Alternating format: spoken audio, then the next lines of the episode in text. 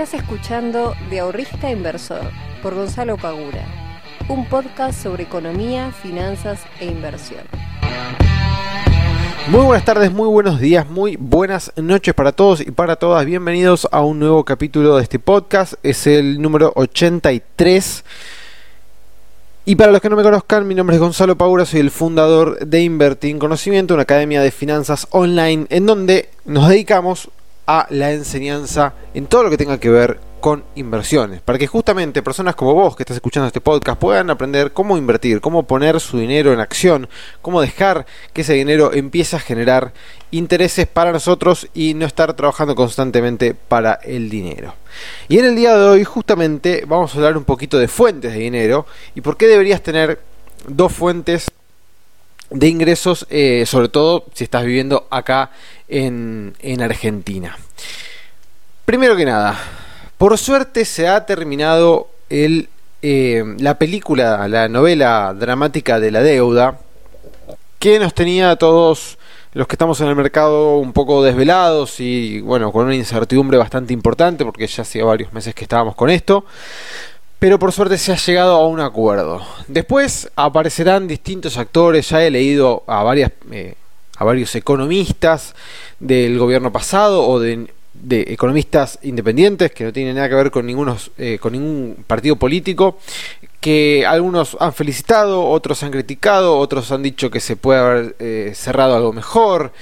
Bueno, ya para, para opiniones hay un montón, cada uno podrá sacar sus propias conclusiones. La realidad es que el acuerdo se llegó, que es importante eh, no es el mejor acuerdo del mundo. Tengamos en cuenta que Argentina proponía 35 centavos de dólar y se cerró en 55, o sea que no se cerró este, en lo que se pretendía en un principio, eh, pero se cerró. Y eso a nosotros por lo menos nos da cierta certidumbre no es la solución a todos nuestros problemas ni nada por el estilo, pero sí es un gran puntapié para después salir a negociar la deuda con el FMI, para poder tener de vuelta acceso a los mercados si es que los llegáramos a necesitar. Em, pero no es algo que resuelve todos nuestros problemas.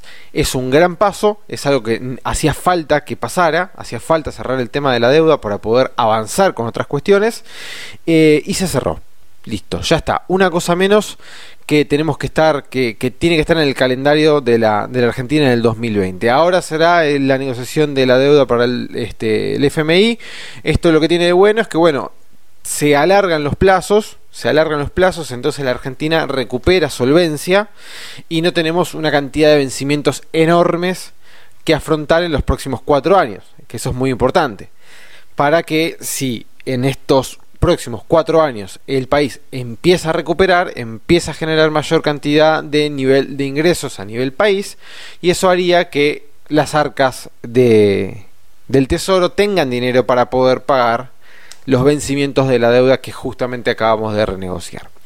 Esa sería, digamos, de manera eh, muy, muy simplificada el tema de la deuda. Lo que se buscaba era justamente eso, ganar, eh, poder obtener solvencia y poder estirar lo más que se pudiera los pagos, obviamente teniendo algún tipo de quita, pero estirar los pagos lo más adelante posible porque salir de recesión no, no, iba a ser nada fácil, mucho menos con el contexto en el cual estamos viviendo, por lo cual era necesario poder estirar, patear para adelante eh, los vencimientos de la deuda y obtener de esa manera eh, espalda, obtener aire para que hacer, el, hacer crecer el país para los próximos años y con ese dinero que puede llegar a entrar ahora sí pagar los vencimientos de deuda. De vuelta, esto no está eh, solucionando todos los problemas de la Argentina, es una parte, ahora hay que reacomodar la macroeconomía para poder salir adelante de esta recesión que estamos viviendo ya hace dos años. ¿Cuál es, eh, digamos, cuál es el problema que tenemos ahora igual inmediatamente?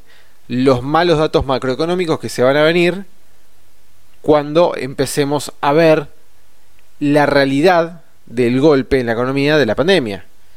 Porque hasta hoy tenemos algunos datos que ya vimos que son bastante malos, pero todavía faltan varios más, porque ya hace varios meses que estamos, este, estamos en agosto, ya hace varios meses que estamos en esta cuarentena, que todavía la economía no está funcionando a su 100% ni de casualidad, entonces los datos también van a ser bastante malos. Esto hay que ver cómo afecta en el mercado. Si ustedes se fijan en el día de hoy y ayer, el mercado, ayer martes, sube, se dispara para arriba, pero termina en baja. Lo, gracioso es que yo al chico del grupo, a eso de las 12 del mediodía, le dije, hoy termina rojo el mercado, y terminó rojo el mercado. ¿Por qué? Bueno, porque gran parte de toda la suba que se venía dando en el mercado acá en Argentina, tiene que ver con el descontar el hecho de que este acuerdo se cerrara. Ahora, si el acuerdo no se llegaba a cerrar y se decretaba un default, teniendo en cuenta que gran parte de la suba estaba destinada a que se cerrara el acuerdo, iba a haber una caída muy importante. Entonces, en el día martes de ayer sube el mercado, después empieza a ceder, termina en territorio rojo. Hoy miércoles de vuelta vuelve a caer un 2, algo por ciento. Eh, lo que hace claramente una toma de ganancias de lo que venía subiendo el, el Merval en estos en estas últimas semanas, en estos últimos meses. Ustedes tengan en cuenta de que el mínimo del momento que se genera por la pandemia, o sea, en marzo, desde el mínimo hasta el día de hoy, vamos a medir lo que tengo acá justo el gráfico en la pantalla, fue de un 136%, o sea, una suba bastante, bastante importante. Y si tenemos en cuenta que las últimas ruedas veníamos verdes hace como 15 ruedas, fue un 43% en... A ver, esto cuando fue, de un segundo, esto fue en un mes, o sea, del 30 de junio hasta el día de hoy tuvo un 43% de suma en los Es un montón es realmente un montón eh, en términos porcentuales lo que subió el, el mercado. Así que eh, era lógico era esperable que en algún momento se tomaran ganancias. Aparentemente la toma de ganancias empezó. Vamos a ver cómo, se, cómo siguen estos días, porque Estados Unidos todavía sigue bastante bien. Eh, pero sería lógico y totalmente razonable de que las acciones se dieran un poco de territorio para ganar fuerza y si las cosas empiezan a mejorar, seguir su eh, movimiento alcista. De vuelta, en el corto plazo, por el momento no se puede decretar absolutamente nada. Vamos a ver cómo continúa, pero podría haber una toma de ganancia por lo menos hasta los 48.700 puntos primero y pasando por los 43.400 después y los 38.000 eh, en una tercera instancia. Esos son como tres puntos que deberían ustedes tener en cuenta eh, a testear si el mercado empieza a bajar. Bien. Dicho todo esto, vamos a pasar entonces al, tema de hoy, que era eh, tener justamente dos ingresos. A ver, yo por ejemplo tengo dos ingresos desde hace ya varios años. Eh, primero, yo con invertir en conocimiento, yo renuncié a mi trabajo de relación de dependencia en marzo de este año. Yo recién en marzo de este año pude soltar mi trabajo de relación de dependencia para dedicarme de lleno a invertir en conocimiento. Eh, pero previamente tenía mi trabajo y el dinero que yo iba generando a través de mis inversiones. O sea, yo tenía un trabajo bastante estable eh, en el que cobraba un sueldo más las inversiones que yo venía generando constantemente. Luego hay que sumarle el ingreso que me empezó a generar invertir en conocimiento. O sea, yo tenía en, 2019 tenía ingresos por el lado de mi trabajo de relación de dependencia, ingresos por las eh, los intereses de las inversiones que yo iba generando mes a mes, más los ingresos que me empieza a generar invertir en conocimiento a raíz de empezar a, a comercializar los, los cursos. Entonces, en ese momento ya tenía tres ingresos. Bien, Después, cuando yo invertí en conocimiento, me empezó a demandar mucho más tiempo, pude dejar mi, trabajo en relación de dependencia y quedarme solamente con esos dos, con el ingreso de invertir en conocimiento más el ingreso de las inversiones. Ahora, ¿por qué es importante tener dos fuentes de ingresos? ¿Y por qué deberíamos todos tener por lo menos dos fuentes de ingresos? Hace primero, ¿hace falta que las dos fuentes de ingresos sean iguales? ¿O que las dos puedan permitirme eh, vivir y darme lujos? No necesariamente. Deberíamos tener dos.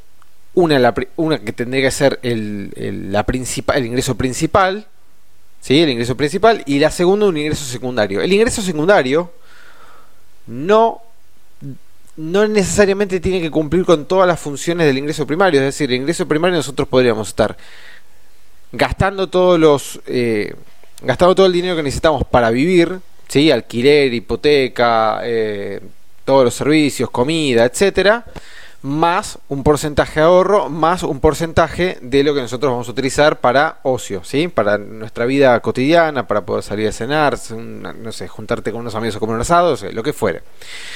Ahora, el ingreso secundario que vos deberías eh, poder generar puede eh, no tener todo la capacidad que tiene el ingreso principal. Es decir, podés tener el ingreso secundario que solamente te alcance para sobrevivir en caso de no tener más el ingreso primario. Esto es fundamental en países como el que nosotros vivimos, en el cual, a menos que estés trabajando en un puesto eh, muy esencial, muy eh, alto, estés trabajando en una empresa de servicios públicos, como era mi caso, que era bastante difícil que una vez que quedes en planta efectiva te terminen echando, que trabajes en el Estado, etcétera pero en cualquier trabajo, por más seguro que sea, te pueden terminar echando, puedes terminar perdiéndolo por X motivo o termines, dejándolo por X motivo, ¿sí? Por sea por un tema de salud, por un tema, no sé, lo que fuere, porque te, pudriste, te peleaste con alguien, te tienes que ir, no sé, lo que sea. Entonces, si nosotros tenemos un ingreso secundario que nos permite sobrevivir con ese ingreso, por lo menos para pagar las cosas esenciales, es decir, comida, salud, este, todo lo que sean los servicios, etcétera, tenemos una cobertura ante posibles emergencias si nosotros llegamos a perder nuestro trabajo. ¿Cuál es la segunda función de tener un ingreso secundario? Que el ingreso secundario nos va a permitir a nosotros potenciar mucho más nuestro ahorro y obtener más rápido nuestros objetivos. Ustedes imagínense, cuando yo tenía tres, eh, dos trabajos que era mi trabajo de relación de dependencia más invertir en conocimiento. Y los intereses que se iban generando a raíz de las inversiones, yo el ahorro, la capacidad de ahorro que yo tenía en ese momento era muchísimo más alta que cuando yo solamente tenía eh, mi trabajo en relación de dependencia. Muchísimo más alta. Y ese ahorro a mí me permitía poder comprarme un auto, poder irme de vacaciones este, con mi novia, poder irme de vacaciones con mis amigos, poder hacer lo que yo quisiera. Total, yo tenía fuentes de ingresos que me permitían darme ese tipo de lujos. Que si solamente hubiese tenido mi trabajo en relación de dependencia, no lo hubiese podido lograr. Ahora, ¿cuál es el problema, vamos a decirle entre comillas, de esto? Que si nosotros tenemos dos trabajos, tres trabajos, llega un momento que no nos podemos partir el cuerpo en 400 partes y trabajar 28 horas al día porque no las tiene el día. Entonces, la idea de las fuentes secundarias de ingreso es que sean fuentes lo más automatizada y lo menos demandante posible. En mi caso particular, cuando yo trabajaba de relación de dependencia más invertir en conocimiento, eso no era posible, dado que yo lo que buscaba era justamente potenciar mi emprendimiento y poder dejar el trabajo de relación de dependencia. En ese caso particular, yo tenía que trabajar 24/7 todos los días para poder lograr ese objetivo, que finalmente por suerte lo pude lograr. Pero, si yo no lo hubiese querido así, me podría haber quedado solamente con el ingreso de mi trabajo de relación de dependencia más el ingreso que me generaban las inversiones que yo venía haciendo en la bolsa. Ahora, vamos a poner un panorama un poquito más claro a lo que yo quiero llegar. Para que ustedes tengan una idea, para que ustedes tengan una idea, vayan teniendo un, panorama más claro de cuánto dinero necesitarían para poder eh, generar otro ingreso.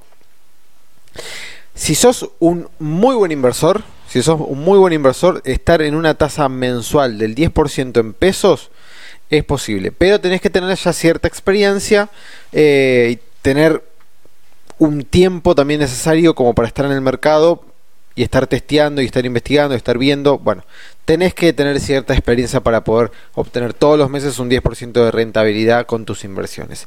Pero si así lo lograras, tenés ya un panorama más claro. Es decir, bueno, si yo puedo sacar un 10% todos los meses, eh, necesitaría unos 300 mil pesos para ganar 30 mil, necesitaría unos 500 mil para ganar 50, un millón para ganar 100 y así sucesivamente.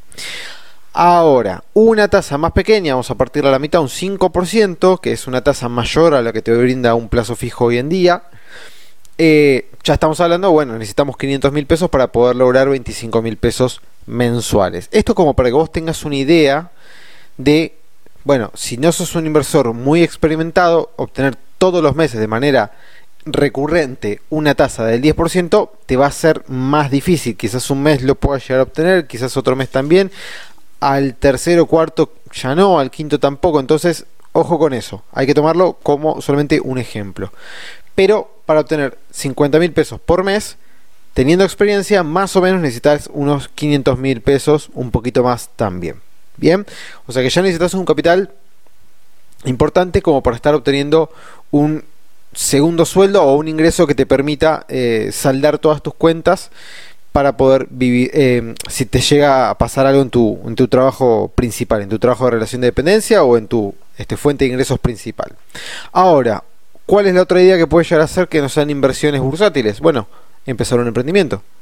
¿Qué es eso que vos y solo vos pueden hacer? Y cuando me refiero a solo vos, no me refiero a que no sé, solamente, no, qué sé yo, puedas tocar el violín con, con, los pies. No, no es que solamente vos lo puedas hacer en ese sentido. Que vos seas un diferencial frente a otras personas que estén haciendo lo mismo. Es decir, por ejemplo, invertir en conocimiento. Bueno, fantástico. Me voy a poner a eh, ayudar a las personas, a, a, capacitar a las personas en lo que tenga que ver con finanzas e inversiones. Bueno, pero ¿de qué manera yo lo puedo hacer distinto?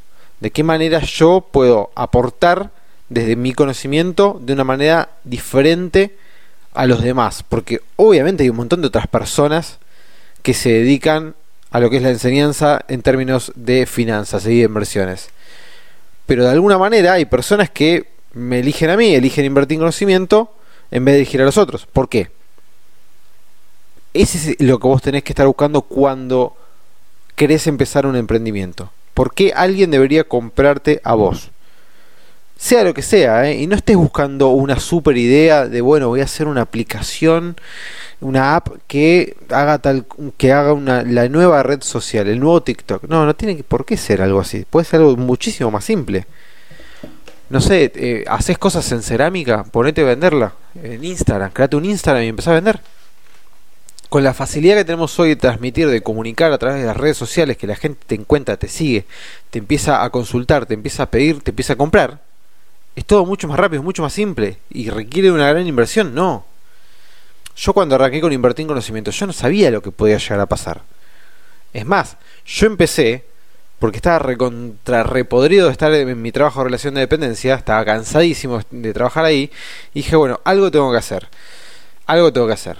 No me quería meter, no, me, no quería empezar a buscar otro trabajo y arrancar de cero en otra cosa. Dije, bueno, algo tengo que hacer hablando con mi novia, hablando con mis amigos, hablando con toda la gente que me rodea, me empezaron a decir, che, Gonza, pero vos la verdad que explicas bien y la verdad que se ve que te gusta, que sabes, etcétera. ¿Por qué no te pones a hacer esto? Y yo cuando empecé tenía menos confianza de que esto llegara a funcionar y todo el mundo me decía, te va a funcionar, te va a funcionar. Yo la verdad que no lo creía y la verdad que empecé con cero pesos, o sea, creé una página gratis, eh, armé un blog, creé un Instagram, empecé a publicitar cosas, la gente me empezó a seguir, yo empecé a seguir gente, me empezaron a, leer, a escuchar, creé el podcast, o sea, empecé por toda la parte que podía llegar a ser gratuita porque no sabía lo que podía llegar a pasar, empezó a funcionar y recién ahí empecé a poner dinero en publicidad, etcétera, para poder darle más alcance a lo que yo estaba haciendo. Pero arranqué literal sin poner un solo peso salvo para comprar el dominio de la página y cosas así. Pero inversión, nada. Realmente muy, muy poco. Vos también lo puedes hacer tranquilamente. Fíjate qué es aquello que te apasiona y empezá a hacerlo. Y ya te digo, no hace falta que vos lo empieces a hacer con la idea de vivir de eso. Quizás estás re contento de tu trabajo, pero querés generar un ingreso más para poder tener un respaldo, para poder tener un ahorro mucho más grande para poder esto, eso después capitalizarlo a través de las inversiones y lograr tus objetivos mucho más rápido. Y capaz de decir, bueno, yo quiero generar con mi emprendimiento, no sé, 30 mil pesos extras. Nada más, no me interesa vivir de eso, la verdad que no, no lo quiero. Quiero llegar hasta ahí y listo, fantástico. Listo, ya está. ¿Ese es tu objetivo? Bueno, busca de qué manera lo puedes lograr. Busca aquello que a vos te gusta. Hay un montón de cosas que se pueden hacer hay un montón de cosas que se pueden hacer. Puedes armar un Instagram, es más, puedes armar un Instagram, un Instagram, un canal de YouTube y monetizarlo. Un canal de YouTube para monetizarlo, YouTube te está pidiendo hoy 4.000 horas de, visualizaciones y 1.000 suscriptores para que tus videos se empiecen a monetizar. Entonces, si vos sabes hacer algo, no sé, sabes cocinar, te armas un canal de cocina, existen un montón, un montón existen. Pero alguien a vos te va a ver y a vos te va a elegir y a vos te va a seguir por tu forma de decir las cosas, por tu forma de transmitir, por tu carisma, por tu no carisma. Hay youtubers que no son para nada carismáticos, pero tienen millones de seguidores. Bueno, por algo lo siguen. O sea, hay gente para todo, hay este mercado para exactamente para todo.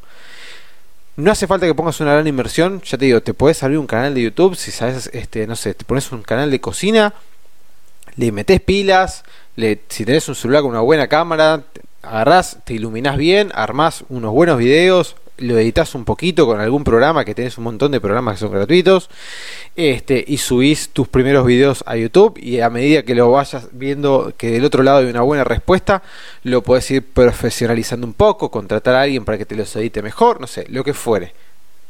Pero se pueden hacer cosas, se pueden hacer cosas sin tener que tener una inversión millonaria, porque hay algunos que dicen, no, pero seguro tenés que poner, no sé, un millón de pesos para arrancar un emprendimiento. La verdad es que no. Si los tenés y los podés poner para que todo sea más rápido, fantástico.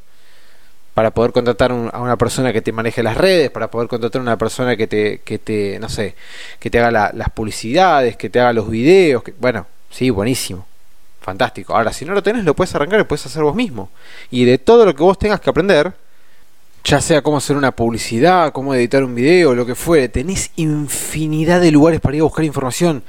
Tenés canales de YouTube, tenés Instagram, tenés hasta TikTok, o sea, TikTok hoy encontrás chicos y chicas que están subiendo tutoriales de cosas. Facebook, tenés un montón de canales, bueno, obviamente libros, audiolibros, podcast, tenés un montón de cosas para salir a buscar información para poder aprender cómo hacer cosas que no sabes hacer pero las puedes aprender y las puedes hacer vos mismo. Yo no tenía ni la más pálida idea de cómo hacer una publicidad dentro de la plataforma de Facebook. Bueno, lo aprendí. Me anoté en cursos, me capacité, busqué en YouTube, busqué referentes en Instagram, los busqué, agarré tips de todos lados y eh, lo aprendí. A editar videos lo mismo, cómo armar un, un podcast exactamente lo mismo. Todo se puede hacer es muy importante cuando estamos en una economía inestable como la que nos toca vivir en Argentina hoy en día, no quedarnos con un solo ingreso. Porque corremos el riesgo de que el día que lo, si lamentablemente lo llegamos a perder, nos quedamos en la nada. Y hoy no hay una rotación y una oferta de trabajo impresionante como para decir, bueno, lo pierdo y me contratan a las dos semanas. A menos que tengas un currículum fantástico que te salgan a buscar de todos lados. Pero no nos quedemos solamente con la idea de que tenemos que tener un trabajo, buscamos un trabajo y ese va a ser nuestro ingreso y ese va a ser la única forma en la que nosotros podamos llegar a conseguir nuestros objetivos. Hoy tenemos la posibilidad de tener nuestro propio emprendimiento de una manera muy, pero muy simple y arrancando de vuelta con cero pesos. Cero pesos. Si ya tenés un capital y no querés emprender, podés invertir en la bolsa. Si no querés invertir en la bolsa, tenés un capital más importante, podés hacer inversiones en la parte este, de inversiones reales. No tenés tanto dinero, bueno, querés invertir en la parte real, puedes meterte, meterte en crowdfunding que tenés inversiones de 25 mil pesos para tener inversiones en, eh, en pesos que se, después van a estar dolarizadas. Opciones hay, no te quedes con la idea solamente de tener un trabajo que sea muy bueno, que sea todo tu ingreso, porque lamentablemente si lo llegas a perder vas a quedar totalmente desamparado. Yo tengo un conocido, no es amigo, pero es un conocido que, que trabaja en todo lo que es este la, la, parte de, de, de, boliches, etcétera, de bares, es, todo lo que son eventos. Eh, o sea, 2020 lo perdió entero. Porque eventos no tiene, toda la parte de boliches y bares tampoco. Entonces, si él no se preparó para bueno, está bien, prepararse para la pandemia nadie, ¿no? Pero digamos, si él no tenía un, otra, otra fuente de ingreso aparte de eso, si no tenía un colchón, ¿no tiene nada? No sé de qué, de, de, de qué vive una persona así. Entonces es muy importante poder contar con un segundo ingreso, porque no sabemos lo que puede llegar a pasar y ante una eventualidad nosotros tenemos un respaldo, tenemos una espalda para aguantar el choque principal y después, bueno, sobrevivir si se quiere algunos meses para poder volver a estar eh, de vuelta trabajando plenamente.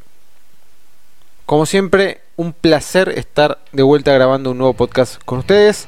Los veo la próxima semana. Les mando un fuerte abrazo. Chao.